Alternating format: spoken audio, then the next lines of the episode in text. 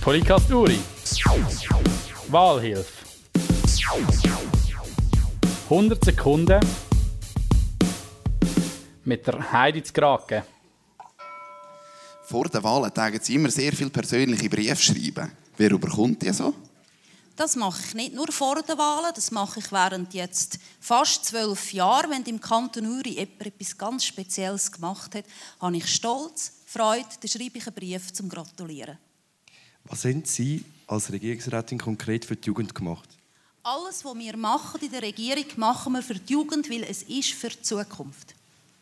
Wie viele Personen wohnen im Kanton Uri durchschnittlich auf einem Quadratkilometer? Oh, schwierig. Ich weiß, wir haben unglaublich viele Quadratkilometer. Ja, es sind wenig, etwa 30. 33,3.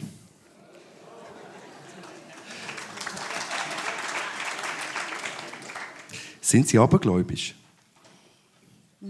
Gläubig und manchmal, ja. Also ich meine, wenn man den goldenen Ring über Uri anschaut, von Eduard Trenner, das hat schon interessante Aspekte.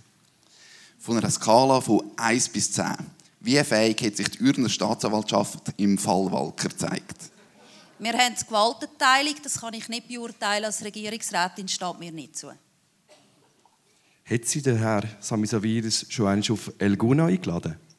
Nein, die Regierung hat, wo das Projekt angefangen hat, einen Entschluss gefasst. Wir gehen nicht auf Elguna, wir wollen unabhängig sein. Wenn auch der Herr Saviris ein bisschen enttäuscht ist, dass wir noch nie gekommen sind. Gurkt Sie das nicht ein bisschen an, dass Sie einen Tag vor der NEA-Eröffnung das Landamtsamt mir abgeben Es ist ein außerordentlich interessantes, spannendes Amt und die NEA-Eröffnung ist ein ganz grosses Event und ich freue mich, wenn ich Zuschauerin sein darf.